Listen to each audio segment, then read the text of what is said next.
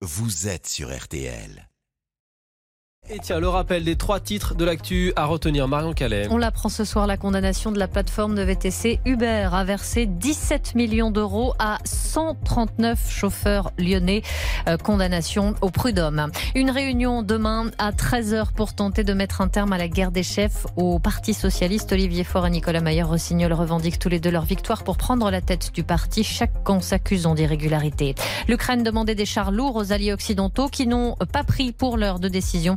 Nous pouvons tous faire plus pour aider l'Ukraine, a dit le secrétaire américain à la Défense. Le temps demain, Valérie. Passer la grisaille matinale, on peut s'attendre à une journée assez bien ensoleillée, un petit peu d'instabilité près des Pyrénées, toujours beaucoup de vent près de la Méditerranée, des températures au ras des pâquerettes au réveil, moins 5 degrés à Montauban, moins 3 à Strasbourg, dans l'après-midi comptez 3 à Abbeville, 4 à Paris et Grenoble, 6 à Caen et Bordeaux et 12 degrés à Toulon. Merci Valérie.